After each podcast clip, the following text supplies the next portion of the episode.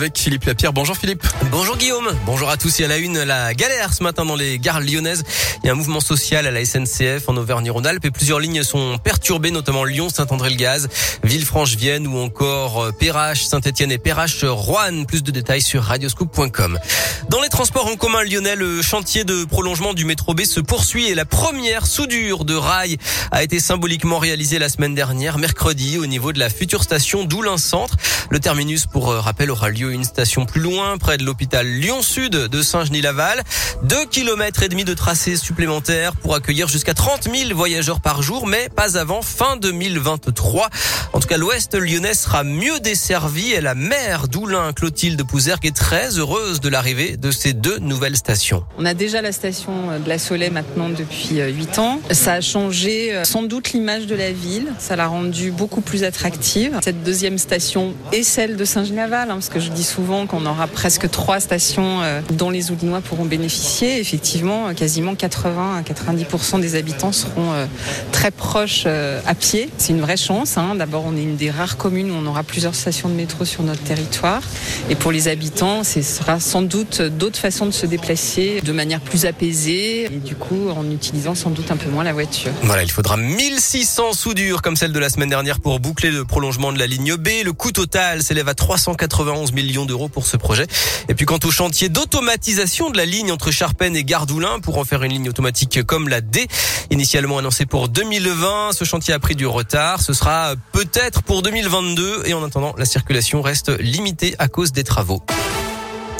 La fête des Lumières est terminée avec 31 euh, œuvres exposées de mercredi à samedi à Lyon. Près de 2 millions de visiteurs sont venus en, profiter. Encore une école occupée pour des enfants sans abri, la douzième dans le Grand Lyon cet hiver. L'école Charial dans le troisième euh, s'ajoute à la liste. Un collectif héberge deux familles à l'école maternelle.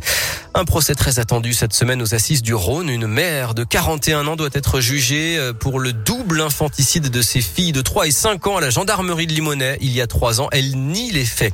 À Givor, le maire sortant Mohamed Boudjelaba est réélu. La justice avait annulé son élection en 2020 à cause de soupçons de pression sur des électeurs. Deux conducteurs de bus agressés ce week-end dans l'agglomération de Lyon. L'un samedi, place Gabriel Péry à la Guillotière et un autre hier soir à Vénissieux. Selon le progrès, une enquête est ouverte. Deux voitures de police incendiées par des cocktails Molotov. Ça s'est passé dans la nuit de samedi à dimanche dans la Loire. Elles étaient stationnées devant le commissariat de Firmini.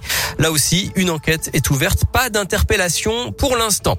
Le Covid et le brassage doivent être limités dès aujourd'hui dans les cantines scolaires pour cette dernière semaine de cours avant les vacances et les activités sportives doivent se dérouler en extérieur. Si ce n'est pas possible, le gouvernement recommande des activités de basse intensité avec le masque et une distanciation de 2 mètres.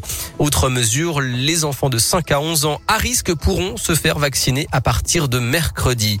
Un double coup de pouce, le chèque énergie et l'indemnité inflation doivent être versés à partir d'aujourd'hui. Deux aides de 100 euros net sans aucune démarche pour les bénéficiaires. Le sport avec euh, la 18e journée de Ligue 1 et le match nul de Lyon à Lille 0-0 hier. Les Lyonnais sont seulement 13e du classement à 8 points du podium.